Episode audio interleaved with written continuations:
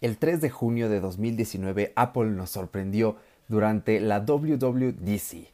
Ahí vimos iPadOS, el nuevo sistema operativo en el cual voy a profundizar en este episodio, además de iOS 13, WatchOS 6 y macOS Catalina. Todo esto y más aquí en Fuera de Bitácora, un podcast que versa sobre una charla entre amigos de las cosas que nos gustan. Arranca podcast.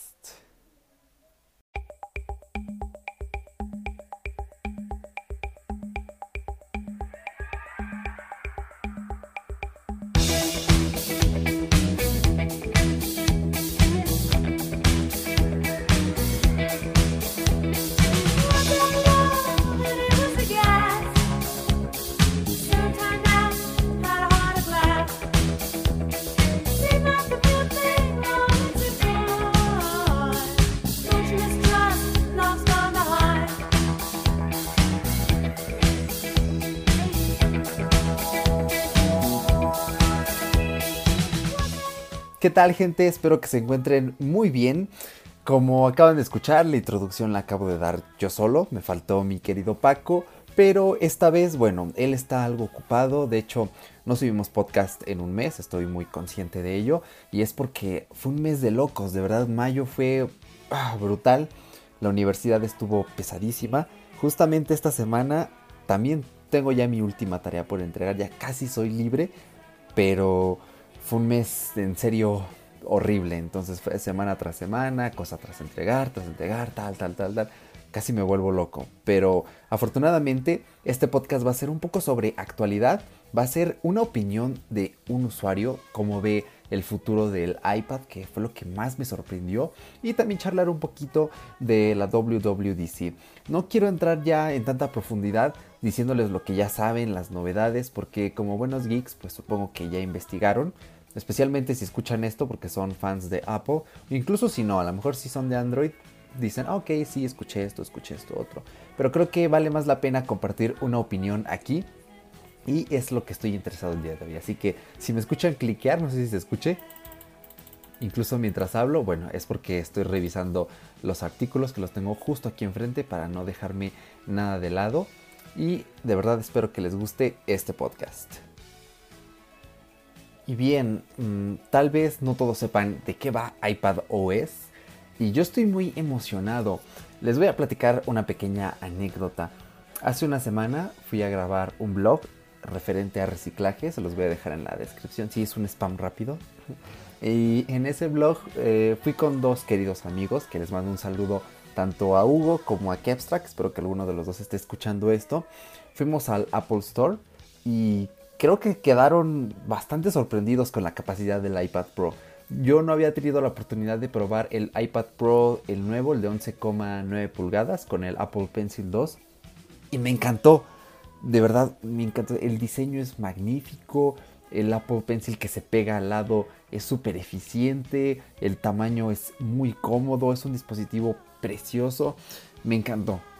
Entonces, eh, me acuerdo que ese mismo día estaba hablando con ellos de lo mismo y les decía, oigan, ¿qué tal? Y me dijeron, ah, está muy genial, el Apple Pencil también.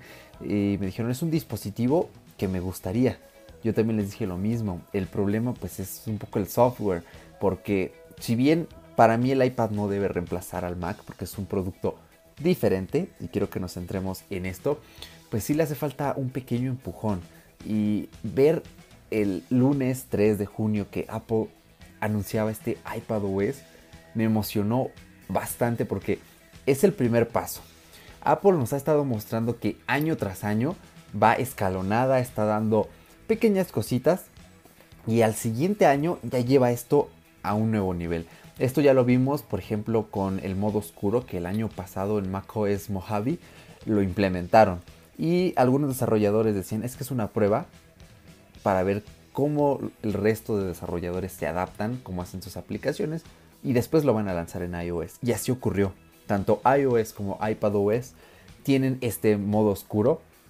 Y creo que es impresionante porque, a ver, ya estamos viendo que el famoso proyecto Marzipan, que finalmente Apple lo llamó en la presentación como Catalyst.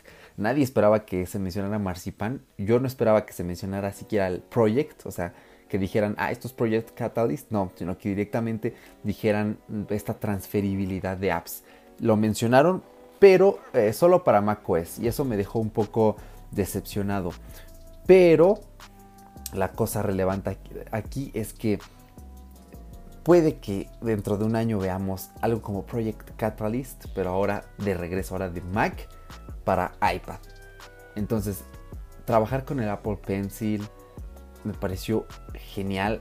Y ahora con los nuevos gestos, creo que se vuelve más fácil que este iPad te proporcione un flujo de trabajo distinto para esas cosas que haces. Entre las novedades, quiero destacar los gestos en pantalla. es genial porque ahora, por ejemplo, para copiar un texto, tomas tres dedos, los que tú quieras de tu mano, y pinchas la pantalla. Es como si haces un gesto como si agarraras. De hecho, lo estoy haciendo ahorita. Es una pena que no me puedan ver hacerlo. Pero solo jalas, digamos, ese texto. Intentas jalarlo con tus dedos hacia afuera y dice copy, ¿no? Se le pone una pestañita. Lo haces otra vez y ya pone cut, ¿no? Cortar. Y para volverlo a pegar, Em, es que es difícil de describir. Eh, haces en la pantalla, tocas igual con tres dedos, pero haces un gesto como abriendo los dedos desde el centro. Básicamente como si agarras una pizquita de sal y la soltaras sobre la pantalla y se pega el texto y dije, wow. Sumado a esto, eh, voy a estar haciendo muchas referencias a Julio César del podcast de Apple Coding, que se lo recomiendo, también lo voy a dejar en la descripción.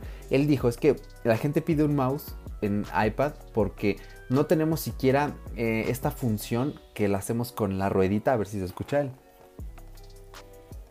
Espero que se escuche para hacerlo más gráfico, aunque no sé por qué no puse el efecto en postproducción. Bueno, eh, es que es raro, ¿no? Buscar ruedita de mouse, ¿no? Y que aparezca algo. A veces me lío con los efectos de sonido.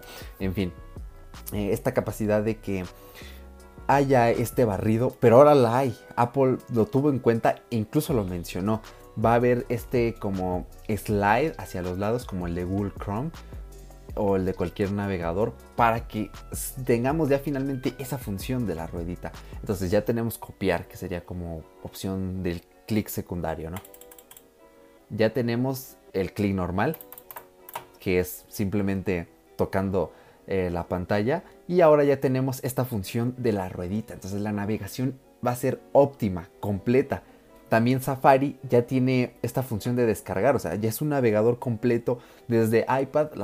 Bueno, los sitios web ya no van a redireccionar a versión móvil, ya va a ser versión completa. Entonces, yo me siento y pienso, bueno, ¿qué le falta más al iPad? Es que ya depende del tipo de usuario, porque si eres un usuario común, por ejemplo, alguien que estudia preparatoria o alguien que estudia mm, alguna carrera que solo requiera de escribir o ofimática y navegación web intensa, es un dispositivo perfecto, es lo más completo del mundo. Y también se le puede conectar inclusive un mouse. Eh, por ahí unos días estuve escuchando que Bluetooth no, pero ya después empecé a ver videos donde ya eran mouse Bluetooth. El trackpad también se le puede conectar. Y bueno, eh, no aparece el puntero como tal, aparece así como algo como un dedo. Se me hace un poco incómodo, la verdad. Pero bueno, este es el primer paso. Entonces, el iPad Pro. A ver, le puedes conectar un mouse o un trackpad. Un teclado, obviamente, ya sea Bluetooth o un Smart Keyboard. Creo que el Logitech también tiene un teclado que se conecta por Smart Keyboard.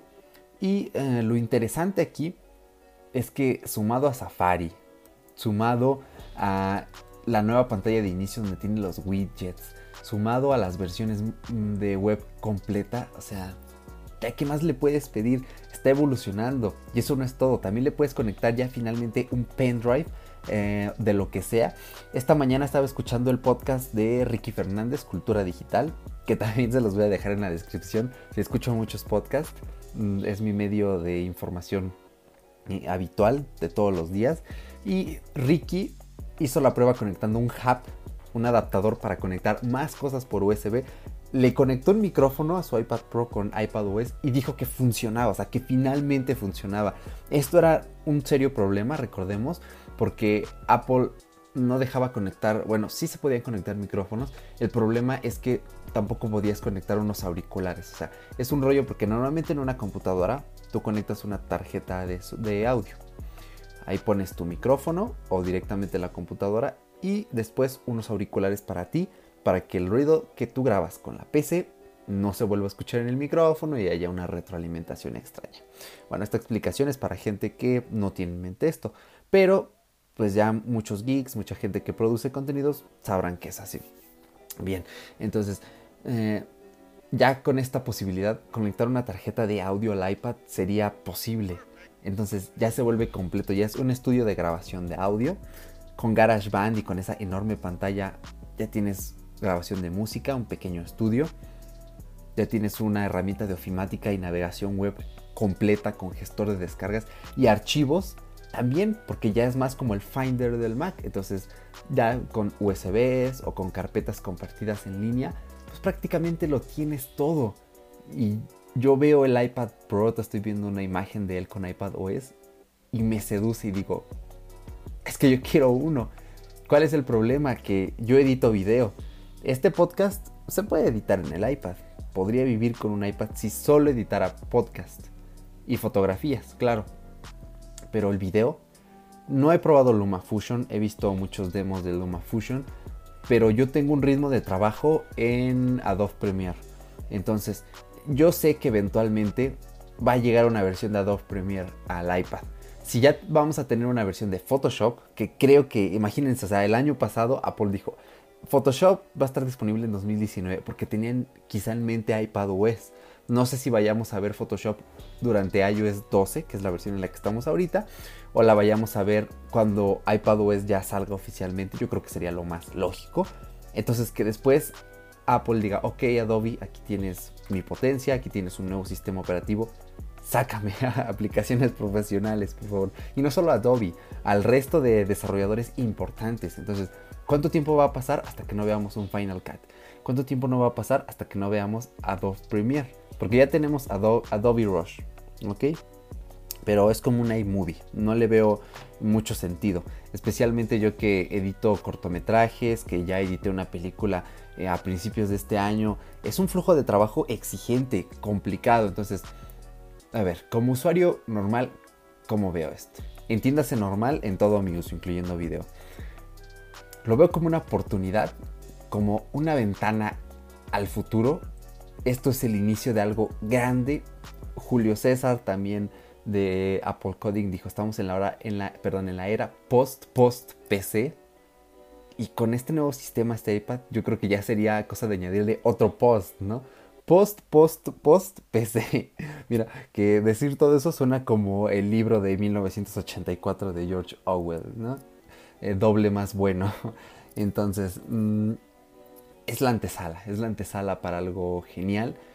Y el iPad va a un público de un nicho, mm, aparte de algo muy específico, también algo muy general. Eh, ¿Por qué digo esto? Porque también estaba hablando con mi querido Kepstrack y él me decía, es que por ejemplo yo quiero algo que no sea tan pesado como una laptop, pero que sea como un iPad. El problema es que yo juego mucho y él juega eh, un videojuego que se llama Toho eh, lo he visto jugarlo y se rifa, es un concepto el juego acá bien locochón.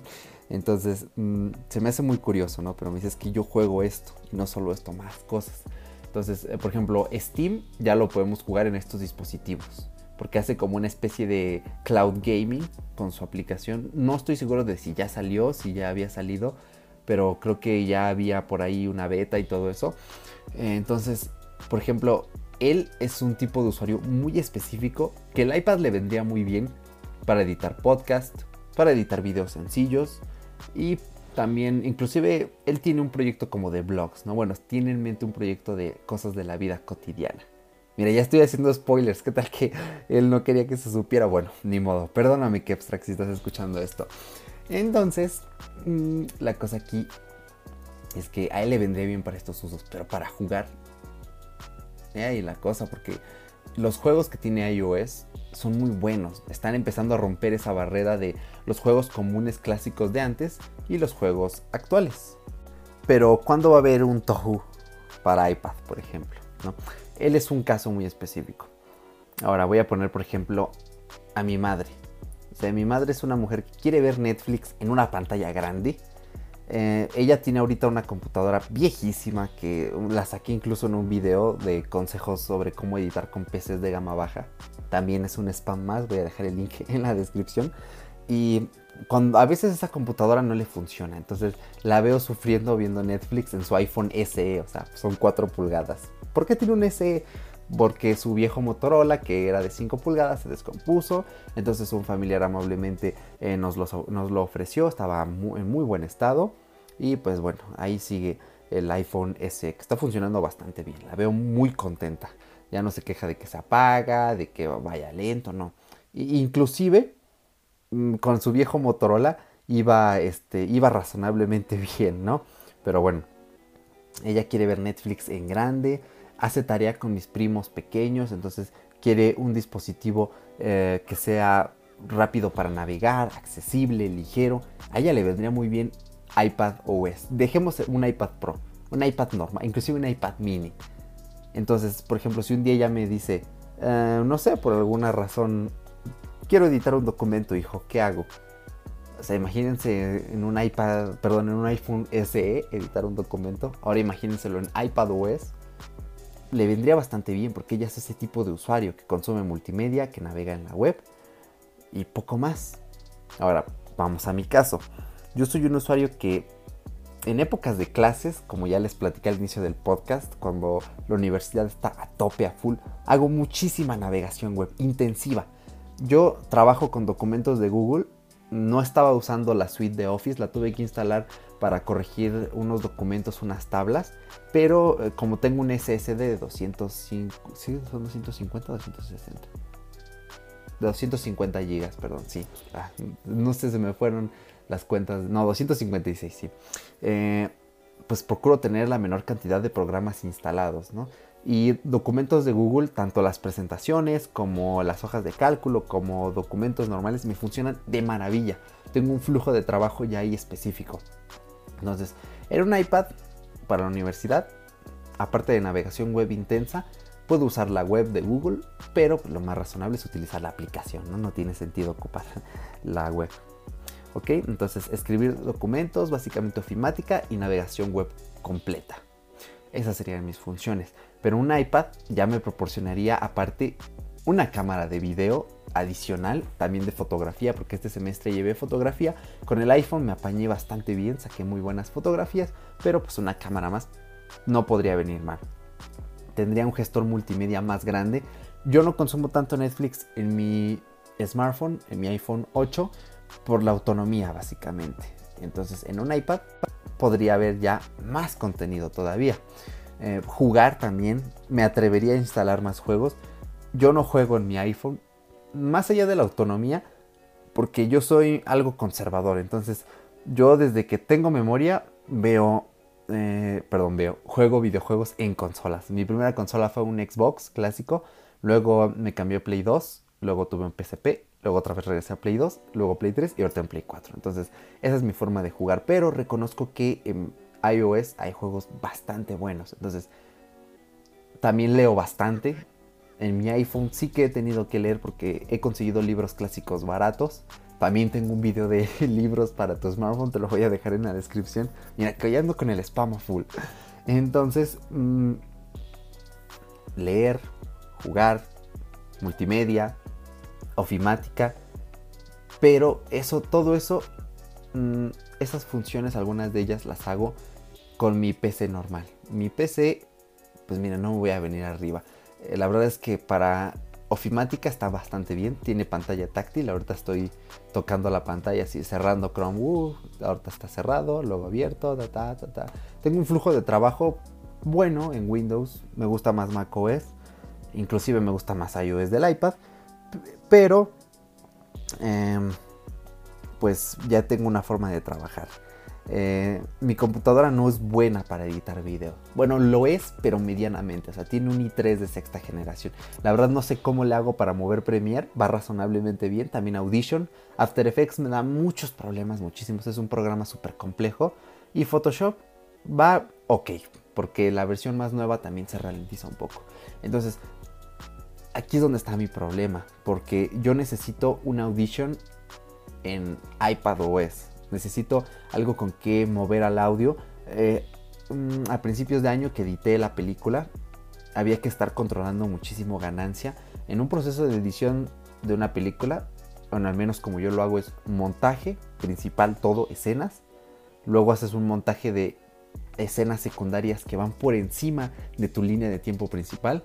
Luego, eh, pasado este montaje primario, comienzas con el montaje secundario de cortes eh, complejos, de títulos, em, los créditos y luego ya empiezas con la edición del audio. Entonces aquí es donde yo encontraría un tope, donde voy a editar un buen audio. A mí lo que me gusta de Adobe, específicamente de Premiere, es que tiene un botoncito mágico que dice editar audio en Audition. Entonces le pico y se me abre Audition. Como tengo el SSD se abre rapidísimo.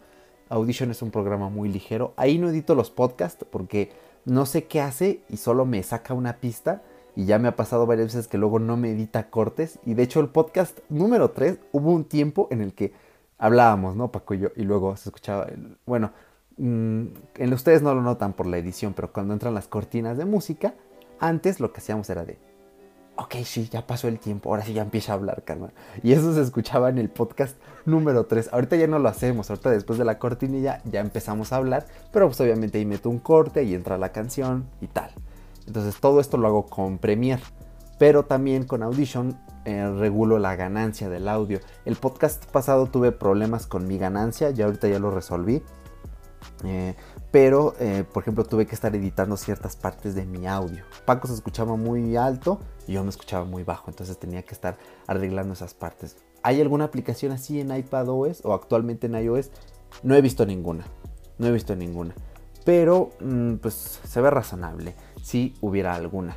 Ahora, editar videos es el paso más complejo. O sea, pienso cómo editaría yo video y por ejemplo, ahorita tengo un mouse y un teclado externos. Um, antes no los tenía. Y desde que uso estos accesorios, ok, noto cierto improve. Sobre todo por el mouse. Yo estoy más acostumbrado a editar video con mouse. Se me hace más preciso que con el trackpad. Entonces, editar video en el iPad. Ok, sí está el Apple Pencil, que es como un, como un eh, puntero. Que me podría acostumbrar, sí. Que podría ser igual de eficiente con el mouse y cómodo. Sí. Pero existe un software que me permita trabajar así igual de cómodo. Y ahí la cosa, y ahí la cosa. Les digo que no he trabajado con Luma Fusion porque básicamente no tengo iPad. Nunca he tenido un iPad. He usado iPad, sí, pero no míos. Entonces, eh, he aquí la cosa. He aquí la cosa.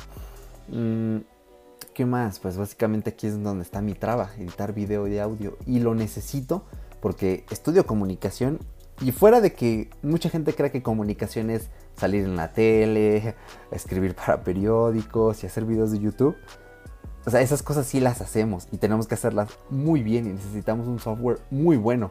Y actualmente tanto Windows como macOS son los únicos sistemas que nos permiten cubrir como comunicólogos estas necesidades. De ahí en fuera leemos mucho, escribimos mucho, eh, hacemos estadística incluso, y eso requiere pues eh, software básico, excepto para investigaciones cuantitativas. Cuantitativos cuando haces encuestas y cuando haces cuentas, ¿no? Así, cuentas cuantitativo. Para eso yo ocupo un software que se llama SPSS. Esto no está en iPadOS y lo echaría de menos porque créanme que hacer en Excel estadísticas gráficas es un martirio, tardas mucho a comparación de SPSS que es un programa dedicado a esto y te hace todo rapidísimo una vez ya lo sabes usar. Tiene una curva de aprendizaje mediana, mediana pero tampoco es este, difícil. Entonces, si yo utilizara un iPad tendría estas carencias. Tendría que sí o sí, por ejemplo, tener eh, una PC, mi PC de ahorita, mi laptop, mi Dell, por ejemplo, ahí guardadita para... Ah, hoy necesito usar SPS, ok pero obviamente el flujo de trabajo ideal es que no tengas que hacer esto, que todo se pueda en el iPad. Entonces, ¿es el inicio de algo grande? Sí. ¿Estamos ya en algo grande? No. Esta es mi perspectiva como usuario, más que como usuario, como creador de contenido y como estudiante de universidad. Ya les acabo de dar la perspectiva de Kepstrack como jugador, como creador de contenidos, y también la de mi madre, como usuaria común, usuaria doméstica. Entonces, esto es lo que quiero comentar respecto a iPadOS, que me parece impresionante, me parece un paso enorme, pero habrán escuchado eso de fondo, perdón, es que están mis primos pequeños en casa, entonces si escuchan algún ruido extraño, solo ignórenlo. Eh, y eso que estoy grabando ya en la noche, eh, pero están cenando justo ahorita. Entonces, ah, esta es mi perspectiva, esta es mi conclusión, el inicio de algo genial, de algo grande. Ah, y otra cosa que no mencioné, yo sincronizo mi iPhone y lo actualizo no vía OTA, sino vía computadora. ¿Cómo lo haría con el iPad, por ejemplo? Y ahí la cosa también, porque cada cierto tiempo eh, lo formateo, cuando sale, básicamente cuando sale una versión grande, ¿no? Vuelvo a borrar todo, lo restauro y, e instalo desde cero con la copia de seguridad. Que de hecho tuve problemas hace como un mes. Ya lo escribiré en una entrada de mi blog. Que también la dejo en la descripción. Uh, sí, spam, spam, spam, spam, spam. Este, mm, ya tuve problemas con esta parte. Pero ¿cómo sería eso con un iPad? ¿Sería posible para empezar? Y ahí la cosa. Entonces, bueno, dejemos de hablar de iPad y vamos a pasar un poco al resto de eh, ya no novedades, sino de cosas que me han parecido muy curiosas del resto de sistemas operativos. Eh, hace poco estaba viendo un video de uh, Code y mencionó Sergio Navas que no puede hacer 3D Touch. Dijo que el 3D Touch ya no está disponible. Y esto me preocupa. Inclusive en la manzana mordida, les voy a dejar el enlace tengo que acordarme, poner el enlace de la manzana mordida. Sí, sí, me acuerdo. Es que ahorita me da pereza sacar mi libreta para hacer apuntes, pero aquí tengo el link abierto. Entonces también, el, titular dice, ¿acierta Apple eliminando la función 3D Touch en los iPhone? Yo utilizo muchísimo el 3D Touch. Inclusive a mi querido Alejandro, que le mando un saludo. No creo que esté escuchando esto, pero bueno, si lo estás escuchando, querido, eh, bueno, aquí tienes tu mención. A veces toma mi teléfono y hace 3D Touch porque le gusta la sensación de lo áptico. Entonces mm, es muy cómodo. Una vez que te acostumbras, tu flujo de trabajo en el iPhone cambia increíble porque son accesos directos que de verdad te facilitan la vida. Que debieran ser más cosas, sí, deben ser más que simples accesos directos. Que lo pueden ser, mm, sí, pero no todavía, porque Apple es, es lenta para algunas cosas muy buena a veces, muy lenta otras veces, entonces, eh, bueno. Pero ahora el 3D Touch funciona por tiempo, ya no por presión, sino por tiempo. Esto por un lado yo digo, genial porque los usuarios de iPhone 10R y también inclusive de iPhone SE van a poder tener esta función de 3D Touch, que ya no sería 3D Touch, ya sería Haptic Touch. Van a poder tenerlo. Y si nos ponemos a difundirlo como creadores de contenidos, a enseñarle, por ejemplo, que yo le dijera a mi madre, oye, ¿sabías que puedes hacer esto y hacer esto más rápido? Difundiríamos esta función que es muy buena, la gente sería más productiva. Y estaría en todos los dispositivos y creo que es más fácil manejarlo por tiempo que por presión. Más que nada porque a veces mucha gente no sabe nivelar esta presión, no entienden el concepto de pick and pop y les es más fácil, ah, pues simplemente si dejo dos segundos se va a desplegar la ventana. ¿Ok? Entonces, mm, ¿que me duele? Sí, sí me duele, porque me encanta a mí el 3D Touch, ese pick and pop por presión, estoy muy acostumbrado, lo utilizo en todo lo que se pueda. De hecho, una anécdota interesante, hace dos años que fui a visitar por primera vez el Apple Store eh, de Santa Fe, fui a un taller de foto y ese día estaba haciendo un blog. Entonces, eh, terminamos de hacer un una ruta fotográfica y regresamos. Es que tiene un final muy genial el, cómo es este tour, ¿no? Te llevan a una sala de conferencia de Apple y a cada persona le dicen, por favor, ponnos tus fotos aquí en el Apple TV y venos contando tu historia. Entonces, ese día instintivamente yo utilicé el 3D Touch, tenía un iPhone 6S y se ponían las preliminares en el Apple TV. Y, este, y se veía genial porque era cambiar rapidísimo entre tomas, entre ir mostrando, ah, estos son mis videos cuando veníamos de camino, ah, esta es mi foto con lo cual quise expresar esto, y esto, y esto, y esto. Y al final uno de los encargados que estaban allí dijo, espera, ¿cómo le haces para ponerlo así miniatura y no completo? Y, y el otro le dijo, ah, es que creo que es el 3D Touch. Y yo le dije, sí, es que de verdad tenemos que poder utilizar todas las herramientas que el iPhone nos da.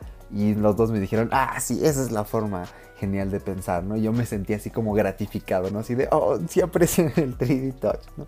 Entonces, eh, sentí muy bonito, la verdad. Y es que es una herramienta muy eficiente. Ahora por tiempo, no sé cómo se va a implementar, por ejemplo, en fotos, que yo estoy muy acostumbrado a ver las fotos con el 3D Touch, o a lo mejor va a desaparecer. Ni modo. ¿Es un paso atrás? Mm, sí, para los que lo usamos, sí. Para los que no lo usan, ni siquiera lo van a notar.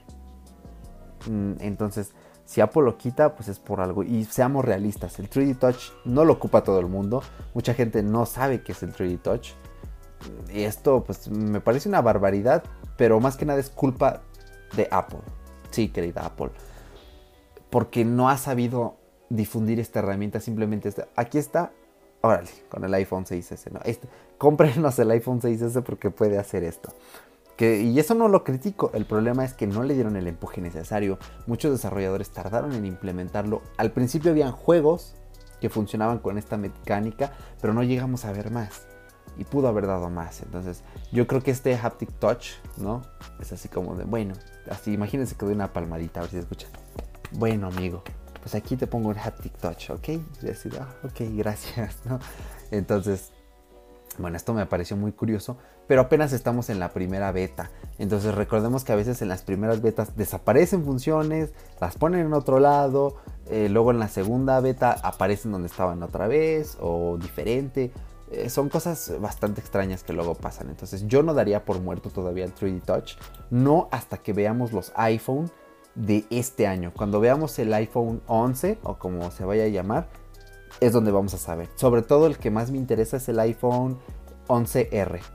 Yo creo que ese va a ser el modelo que me voy a comprar. Más que nada porque los modelos regulares son caros, caros, caros. O sea, cuando yo me compré mi iPhone 8 fue básicamente porque era el modelo más barato. 64 GB me pareció muy bien.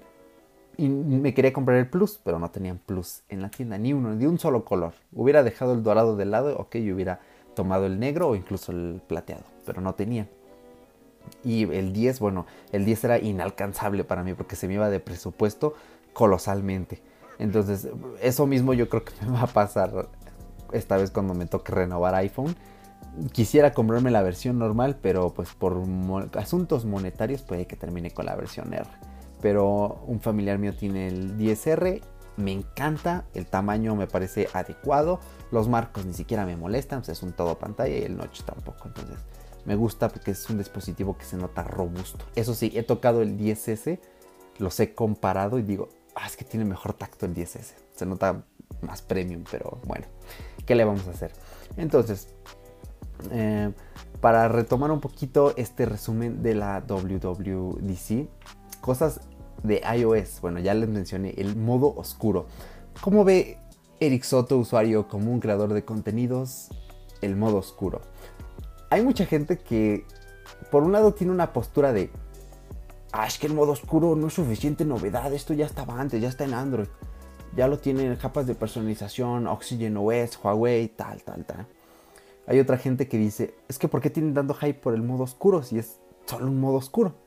Y hay otra gente que dice, genial, modo oscuro, ya necesitaba tener esto en mi iPhone.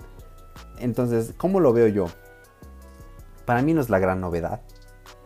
Pero es una, digamos, es como Apple diciendo, usuario, quiero que tengas tal capacidad de personalizar esto.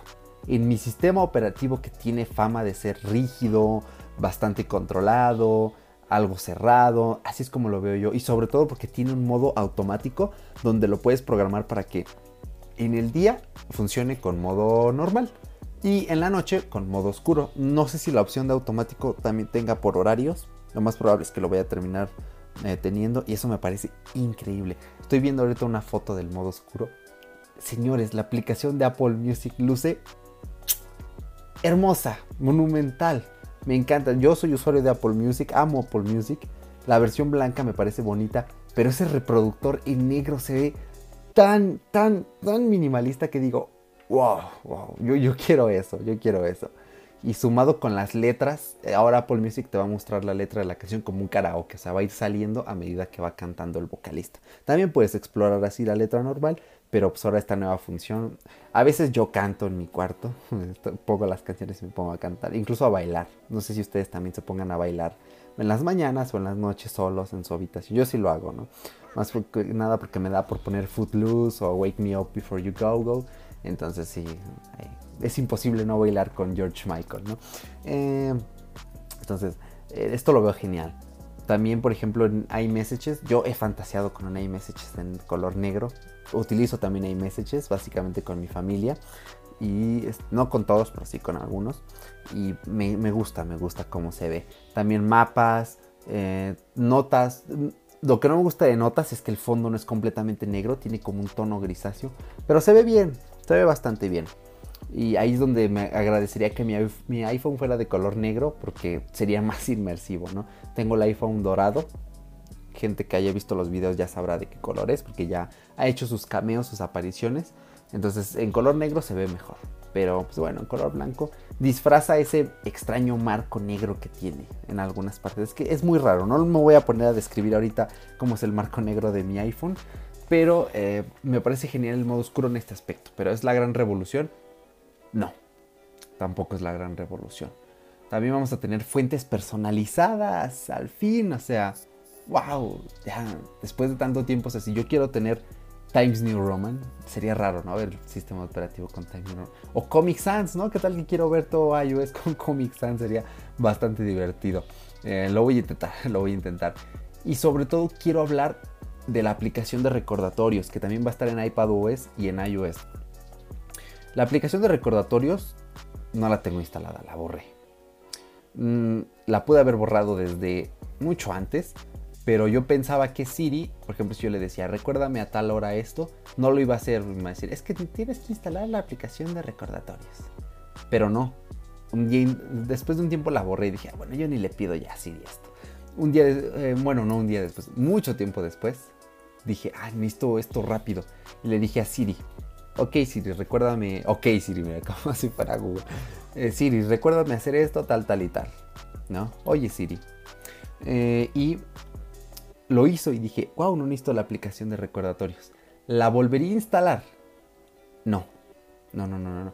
Yo utilizo Todoist. Todoist es mi eh, gestor de tareas perfecto. Básicamente porque tiene un sistema de ¿cómo definirlo? De gestión de karma. Ah, que miren, que no me acordaba que hoy tenía que marcar en Todoist algo nuevo. A ver, permítame abrir Todoist. Permítame. Tengo dos tareas. Es que tenía que entregar hoy algo. Entrevista. Perfecto. Listo. Y me recompensa con un sistema de karma. Y esto me motiva a seguir rachas. Es una aplicación súper completa que se la recomiendo a todo el mundo. También recordatorios la recordaría, perdón, la recordaría, la recomendaría a esas personas que no quieren instalar aplicaciones de terceros. Ya puedes poner tareas programadas, estéticamente es mucho más bonita, puedes hacer, puedes taguear proyectos, personas, o sea, es algo que dices, wow, o sea, realmente Apple se puso las pilas, escuchó a toda esa gente que decía, es que recordatorios tiene un diseño del 2012, que lo tenía, bueno, del 2013, ¿no? Se quedó en iOS 7 básicamente. Y le han dado un lavado de cara importante. Si no utilizara Todoist, utilizaría recordatorios. Eso sí, cuando actualice finalmente iOS 13, les prometo utilizar recordatorios. Haré una entrada en el blog correspondiente y qué tal que me termina convenciendo y termino dejando Todoist. Que la verdad no creo que eso ocurra porque si algo me encanta de Todoist es esos pequeños detalles que tiene con el usuario y no, sería imposible para mí.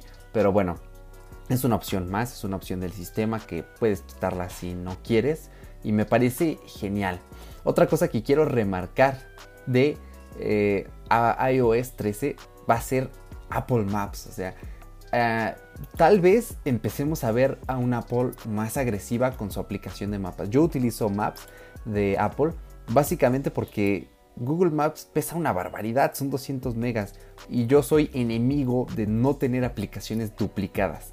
A menos que con una hagas una cosa súper concreta que solo está en esa aplicación y con otra pues algo más general, diría, ok, está bien. Pero yo en serio soy enemigo de tener mapas de Apple encima tener Apple Maps. Y en mi filosofía minimalista es, ok, si Apple Maps no pesa nada porque está en el sistema y Google Maps sí pesa 200 megas, ¿para qué voy a desperdiciar 212 megas? Bueno, 212. Son, son más, son más. Entonces, eh, no la tengo instalada. Y con mapas de Apple me encantan. Me va muy bien. De hecho, con mi familia hemos comprobado que tanto Waze como Google Maps dan unas rutas tan raras. Y Apple Maps no, por lo general siempre son rutas precisas. Eh, últimamente he tenido problemas con el giroscopio porque a veces tarda en actualizar y hay veces que me he equivocado yendo de lado por las calles. Eh, me pasó el blog que grabé para mi canal sobre reciclaje pero de ahí en fuera estoy muy contento. Entonces, por ejemplo, ahora van a tener esta Street View en ciertas partes y va a estar genial, ¿no? Porque lo hacen con animaciones bonitas y todo. Y yo sueño con un Apple Maps donde tenga Street View. Al principio va a estar en Estados Unidos, pero eh, hay rumores de que va a estar en España. Yo con que esté en Ciudad de México voy a estar contento, contento, porque va a ser algo que me va a venir súper, súper bien. Y otra cosa que quiero destacar que me encantó que está haciendo mucho, mucho eco es Signing with Apple. ¿Qué es Signing with Apple? Bueno, cuando a veces nos registramos en un sitio web, en alguna aplicación, tenemos la opción de regístrate con tu correo electrónico y creas una cuenta de cero. Pero la web nos da dos opciones más. Regístrate con Google y regístrate con Facebook. ¿Cuál es el problema? Apple lo mencionó. Es que cuando tú le picas en entrar con Facebook o en entrar con Google, a veces extraen más información personal de la cuenta, más, de, más que tu correo y tu contraseña. A veces tu edad, a veces tu número de teléfono, tu género, tal, tal, tal, tal, tal, tal. Sign in with Apple va a ser esta propuesta de super privacidad donde con tu Apple ID inicia sesión y listo. Apple no va a hacer nada más que otorgar una contraseña que no, les está dando tu contraseña del Apple ID. Sabes, como tu contraseña de Facebook, que es la misma en estos sitios. Y tu Apple ID. Pero, pero, pero, pero, pero, si tú no quieres que estas aplicaciones tengan tu correo electrónico, vas a poder, bueno, más bien eh, la aplicación, el Signing with Apple, va a crear un correo alternativo completamente aleatorio para cada cuenta que tú quieras tener nueva. Y vas a poder gestionar estas cuentas desde un apartado especial en Apple ID. Esto muchachos me voló la cabeza. Y algo de lo que me enteré después es que va a estar disponible en Android. Y creo que aquí vamos a tener que jugar un papel especial creando contenidos, explicándole al usuario de Android por qué esta opción es mejor, por qué debería crearse un Apple ID con la única finalidad de mantener su privacidad. Y por ejemplo, si es alguien que tiene por ejemplo, un, Samsung, pero tiene un iPad, mostrarle que con ese Apple ID del iPad debería registrarse en Android en todas esas cuentas porque le va a dar mayor seguridad. Entonces me pareció algo fenomenal, algo genial. Es una innovación increíble en este terreno de, de la privacidad. Y bueno, para ir finiquitando esto, algo que se me olvidó mencionar en iPadOS es que vamos a tener un teclado flotante sea, si tú quieres un teclado más pequeño, lo puedes hacer. Y si lo quieres poner en tal lado, lo puedes hacer. Esto me encanta porque he escrito en el teclado virtual del iPad y se me hace muy incómodo. Pero pudiendo tener uno más pequeño, me parece razonable. Y aparte que va a tener esta función de deslizar con el dedito. Yo la he usado muy pocas veces y las pocas que lo usaba no logré escribir nada. Pero ahora que venga nativo en iOS y en iPadOS, lo voy a utilizar. Pues a ver qué tal me va. A ver eh, qué tal podemos utilizarlo. Y bueno, eh, para finiquitar con esta parte de los sistemas operativos, tenemos ahora macOS Catalina 10.15 o como, como, se dice en voz eh, estadounidense, Catalina. Yo prefiero la voz británica, entonces sería Catalina. ¿no? Básicamente el, inglés a veces de eh, Estados Unidos me parece así muy, muy, muy salvaje, ¿no? Y el inglés británico no, es this more, more polite because you don't pronounce the R and you accentuate the T. So, me, me, gusta más, inclusive la voz de Johnny Ive en sus videos. Ah, Johnny Ive. Pero bueno, eh, a ver, ¿qué novedades vamos a tener y cómo las veo yo como, como usuario que sueña, anhela con tener un Mac, pero como usuario proletario que es en una familia latinoamericana, pues mira que los ingresos no dan para tal. Um, me encanta porque iTunes va a desaparecer, pero una duda que asalta mi mente como ese proletario que utiliza Windows es, ¿y el iTunes de Windows va a seguir? Porque, a ver, les voy a explicar. En macOS, Apple lo que decidió hacer, de hecho hicieron una broma buenísima, buenísima. O sea, si no has visto la keynote, es más, no te la veas toda. Eh, busca en internet o en Google o directamente en Apple. Es la, última parte, es casi al final, o buscas en YouTube eh, macOS Catalina Presentation. Ah, no, pero tiene que ser con acento. macOS Catalina Presentation. Y este te va a parecer la broma buenísima, ¿no? Básicamente Craig Federighi dijo que, que estaban haciendo un trabajo pésimo al hacer de iTunes un cajón desastre. Hicieron una broma muy buena que no se las voy a contar. Si ya te la sabes, pues te estarás riendo ahora mismo. Y si no te la sabes, bueno, te vas a reír cuando la, cuando la encuentres. Básicamente Craig Federighi eh, dijo que se estaban haciendo este trabajo eh, pésimo al hacer de iTunes un cajón desastre. Y bueno, está súper genial. Eh, ¿Qué va a pasar con iTunes? Bueno, ya, hubo un magnicidio, ¿no? Vamos a decirle así. ITunes se dividió y ahora los usuarios de macOS van a tener una aplicación de Apple Music. No sé si ahí va a estar esta parte de iTunes de comprar música o de la música que ya es comprado. No sé si la gente que haga compras digitales, que estadísticamente es muy poca, vaya a poder hacerlo allí o no sé dónde. No, eso no lo especificaron y no he encontrado información. También va a haber una aplicación de podcast que era muy requerida y está súper genial. Yo utilizo en mi iPhone podcast y de hecho hubo un tiempo en que estuve utilizando eh, iTunes para escuchar los podcasts y funciona muy bien, la sincronización es genial. Entonces, que haya una aplicación en macOS dedicada a esto me parece muy bueno. Y también va a haber la aplicación de TV, de Apple TV, donde ya sabemos va a haber un servicio Apple TV Plus, que de hecho presentaron un tráiler, me emocioné muchísimo, ya, ya ahondaré en eso al final. Y aquí pues los usuarios, por ejemplo, si tú compraste una película, la vas a tener disponible en Apple TV, junto con los canales, junto con Apple TV Plus, etc. Entonces, esta es básicamente la estructura de macOS Catalina para sincronizar tu dispositivo directamente en el Finder. La duda que asalta mi mente es, ¿Qué va a pasar con iTunes en PC? En PC. Mm, es que no hay nada seguro. O sea, en PC se me ocurre. Por ejemplo, ya hay una aplicación de Apple Music. Bueno, de iTunes, pero en la Windows Store. Windows Store, Microsoft Store, perdón. Y básicamente funciona para Apple Music. No funciona para sincronizar dispositivos, pero sí Apple Music. Entonces, veo en esta Microsoft Store Apple Music, Apple Podcast, que tener podcast de Apple en Windows me parece un acierto estupendo porque en serio que de verdad funciona muy bien, es el repositorio de podcast más grande del mundo y por otra parte mm, también puede estar la aplicación de Apple, no, no puede estar, tiene que estar, si quieren tener una cuota de mercado debe estar. Netflix está en PC, Amazon Prime Video también, pero creo que tienen web, creo que no tienen aplicación, entonces tiene que haber una app. Mi duda, sin embargo, sigue siendo, eh, pues, ¿qué va a pasar con la sincronización? ¿Será que lo van a erradicar de Windows? ¿O será que en Windows van a lanzar esta versión de iTunes donde estaría la tienda y sincronizar únicamente? Son las cosas que se me ocurren. Yo como usuario de esta plataforma en Windows, pues es, lo que yo diría que, puede pasar. Entonces, eh, esto es todo lo relevante, todo lo que quería hablarles referente a sistema operativo. Ya nada más mencionarles que pusieron un trailer en, en esta conferencia de una serie que se llama For All the Mankind, eh, para toda la humanidad, ¿no? bueno, algo más eh, contextualizado dedicado a la humanidad, ¿no? Eh, estuvo genial porque básicamente desde que vi la presentación de marzo eh, dije, ah, esta serie va a pintar, uff, increíble porque es una realidad alternativa en la que mi querida Unión Soviética llegó primero a la luna. Yo soy un admirador de la historia soviética.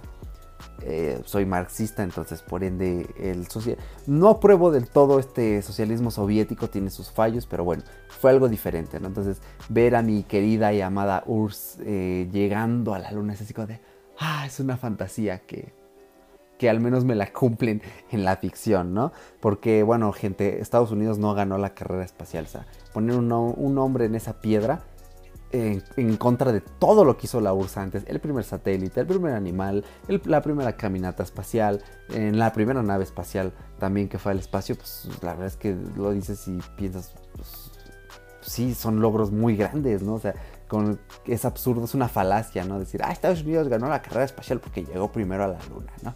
Y de hecho estaba, mm, hace unas semanas, no, tiene como un mes, estaba resolviendo mi libro de inglés y ahí venía una parte de la carrera especial, especial, espacial, y en una parte decía, ah, después de que el hombre llegó a la luna, Estados Unidos dominó la carrera espacial. Y yo lo ve y es un programa family friendly, perdónme, pero con todo respeto, bueno, no, me voy a ahorrar la palabra altisonante, pero imagínense que dije una palabra altisonante.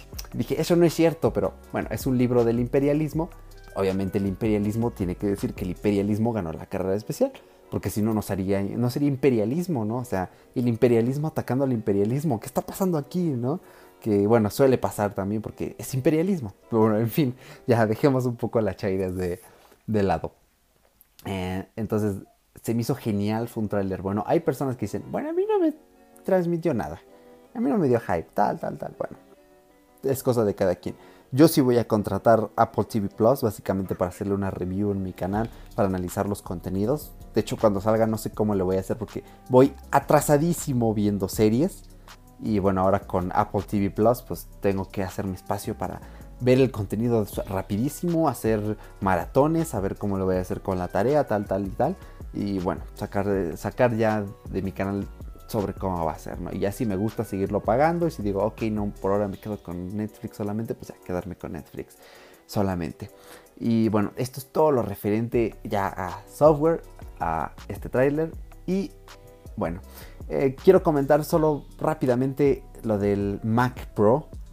He estado viendo ya videos, he estado obteniendo información post WWDC y el iMac Pro, perdón, iMac, el Mac Pro de 2019 tiene una pintaza de ser un ordenador.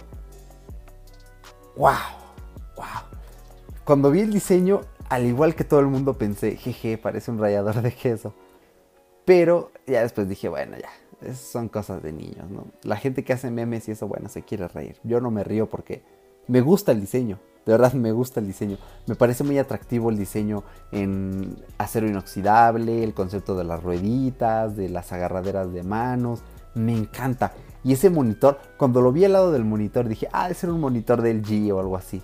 ¿no? Dije, algún monitor dedicado que ahorita le van a hacer publicidad de, de This is the new LG, este, ¿cómo se dice monitor? De New LG Pro Screen, ¿no? ya, ah, ok, Pero no, cuando anunciaron que ese era fabricado por Apple, bueno, no fabricado, diseñado por Apple, el, creo que se llama eh, Display Pro XDR, dije, wow, wow, wow.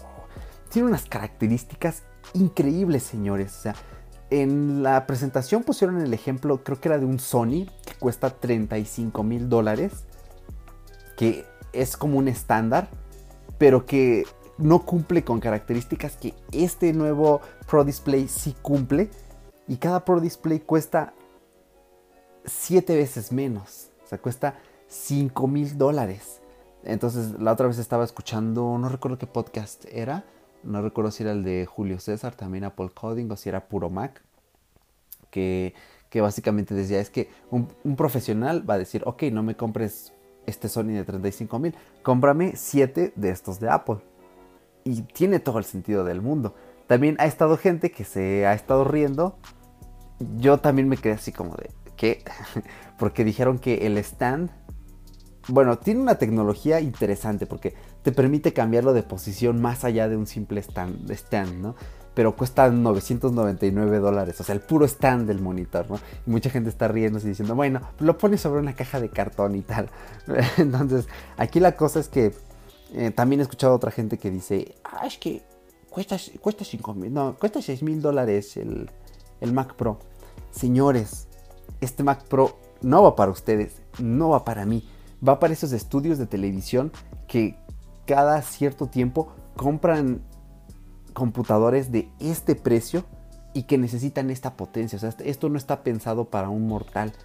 Bueno, por mortal, mira, ya estoy alabando a la burguesía. Ah, me estoy volviendo alienado, perdónenme. Entonces, esto va para verdaderos profesionales, por eso es Mac Pro. Pro, Pro, Pro, y por eso es el Pro Display, porque son displays que se compran muchas veces en serie, mm, en grandes cantidades, o que lo compran ciertos estudios porque es lo que necesitan, porque para ellos es el pan de cada día comprar estas cosas. Más que comprar son inversiones. Entonces, em, sí se me hizo un poco raro, ¿no? Un poco ridículo esto de los 999 dólares. Y aparte el soporte BESA, porque cumple con el estándar BESA. Y pues lo puedes colgar, ¿no? En cualquiera. También 200 dólares, fue ok, bueno. Pero pues es, Apple, ¿no? Aquí sí voy a permitir un... Es Apple, señores, es Apple, pero bueno, ¿qué se le va a hacer?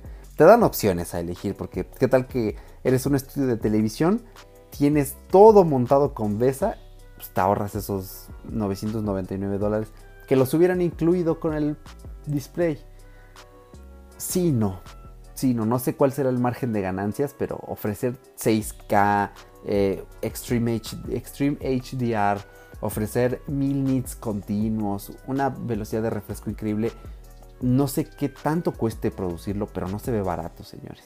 No se ve barato que pudieron haberlo puesto también a 5.999 como el Mac Pro y que incluyera el soporte, tanto el BESA como el, el stand. Sí, pudieron haberlo hecho, pero bueno, o sea, si tú no quieres comprar el stand, lo pones en una caja de cartón. no, como están diciendo algunas personas. También quiero mencionar una broma bastante divertida de MSI. Para la gente que no conozca, MSI es una empresa de gaming, que hace unos portátiles eh, con, cierto renombre, sí, ¿por qué no?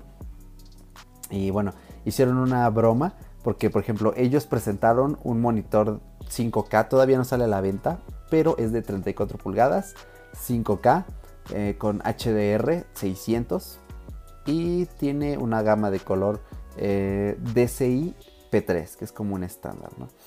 Entonces, esto cuesta 1.299 dólares, perdón pero le faltan muchas características, o sea, no, se compara. No, está en una gama alta, sí, es muy caro, pero no llega a ese nivel, ¿no? Del Pro Display de Apple. Entonces, en su página dice, includes a stand, o sea, incluye un, un este, pues sí, el stand. Es que, ah, ¿cuál es la palabra?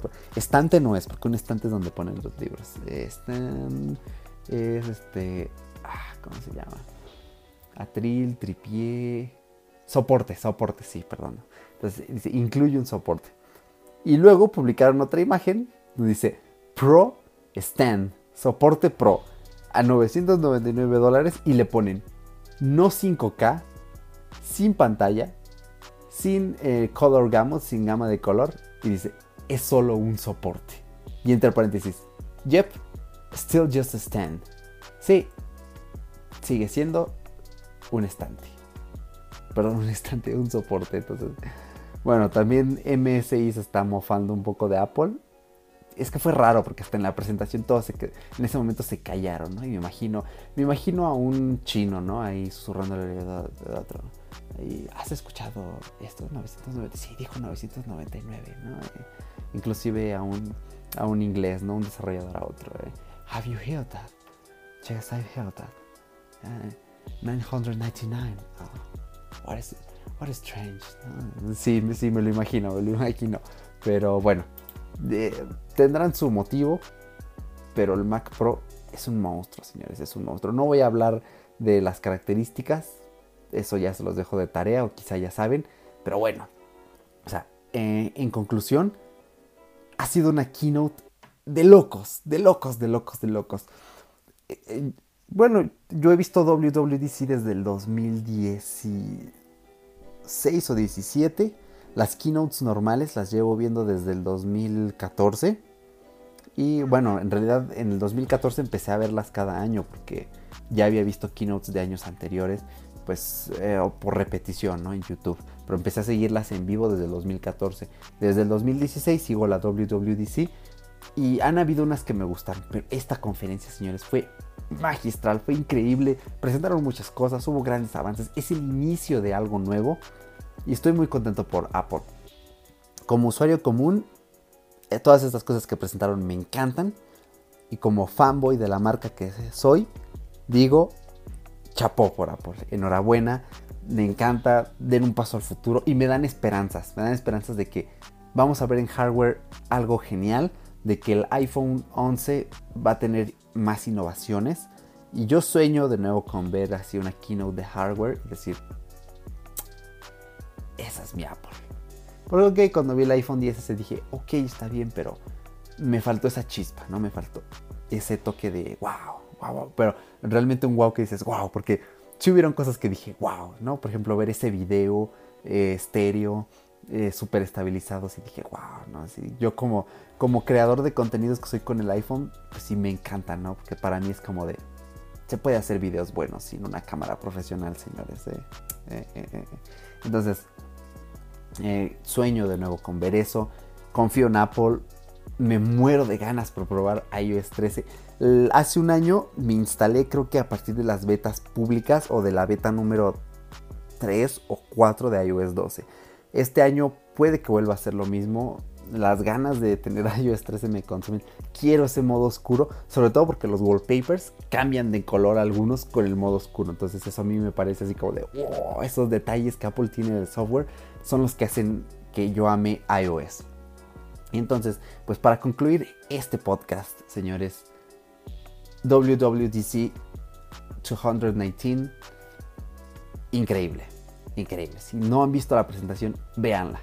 Dura poquito más de dos horas, no es tanto, creo que no ha sido la keynote más larga de Apple, pero vale muchísimo la pena. Se la van a pasar genial, se van a divertir, van a reír, van a llorar, se van a alegrar, como yo. Entonces se las recomiendo, señoras y señores. Y bueno, ya vamos a despedir este podcast. Les voy a dar unas recomendaciones muy cortitas. Tengo por ahí varias cosas en el tintero. La verdad es que me falta hoy mi Paco. Sí, he de decirlo, me falta hoy mi Paco para darles eh, las recomendaciones.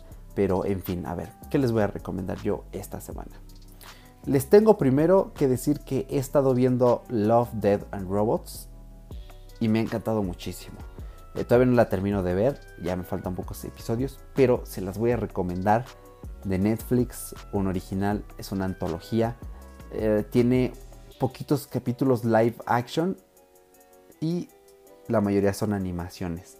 Es una serie explícita, no es para ver en familia pero es increíble porque maneja unas temáticas que dices, wow, es de esas cosas que lanza Netflix de vez en cuando y que, por ejemplo, si piensas en quitarte la suscripción, dices, no, es que no puedo porque qué tal que saquen algo más como esto, ¿no? entonces, eh, sí, es algo genial, Love, Dead and Robots. Y también, si eres usuario de Apple Music, enhorabuena porque te voy a dejar una playlist, pero una señora playlist que vas a decir, wow, wow, wow he estado escuchando unas playlists en Apple Music, especialmente una de soft rock, que me voló la cabeza. Encontré tantos de esos clásicos que escuchaba de niño en la radio que nunca sabía cómo se llamaban. Y estuvo increíble, fue un viaje asombroso. Entonces, es una playlist de soft rock de los 80s. Los voy a dejar en la descripción. Y también el enlace a Love, Death and Robots, que sé que les va a gustar mucho. Los que ya la vieron, los que no, pues están perdiendo de algo increíble. Entonces, esas son mis dos recomendaciones de la semana. Eh, en el siguiente podcast comentado, pues que vengan recomendaciones. Tengo un libro por ahí que les quiero recomendar. Probablemente sean dos. He estado leyendo bastante. Entonces, pues creo que eso es todo, señores. Me despido. Mm, Paquito, si estás escuchando este podcast, pues te mando un saludo. Espero que estés concluyendo tus asuntos y que pronto vuelvas aquí. Pero tenemos algo genial preparado para ustedes, señores de la audiencia. Entonces, eh, allí nos estamos viendo. Gracias por escuchar este podcast. Y bueno, ya nada más recordarles que nos sigan en Spotify. También nos pueden escuchar en Apple Podcast. Por favor, déjanos una descripción eh, una reseña en Apple Podcast. No te tardas nada poniéndole 5 estrellas. Y si de paso nos quieres dejar un comentario, te lo agradeceríamos muchísimo. Esto con el fin de que se nos posicione. Pero lo que cuenta pues es que te suscribas, le piques allí en Apple Podcast suscribirse. Recuerda que es gratis, no te cobra nada. o también eh, pues escúchanos en la plataforma que sea. Ya nos hemos añadido a TuneIn, entonces si tú eres usuario de TuneIn, pues nos puedes estar escuchando en esa plataforma, ya sea que ahorita estés allí o también que, pues por ejemplo, ahorita nos estés escuchando en una y después digas, ok, me regreso a TuneIn de vuelta, ya estamos allí. También en Stitcher, si se pronunciará Stitcher o Sticker, Sticker, creo que es Sticker. Bueno, como sea, en la descripción tienen todas las plataformas en las que estamos disponibles. También recuerden que pueden enviarnos un correo a fuera de bitácora.gmail.com. Está en la descripción también. Para enviarnos saludos, recomendaciones, ya sea que quieran que le dediquemos una canción a alguien de su parte, lo que ustedes quieran. Ya saben que estamos allí para leerlos. Así que me despido emocionado por WWDC 2019 y sobre todo también, señores, por haberles traído un podcast más. Extrañaba hacer esto. Me la paso en serio muy bien grabando podcast. Les agradezco que nos escuchen. Y bueno, nos vemos en el siguiente podcast, porque ya no queda nada fuera de bitácora.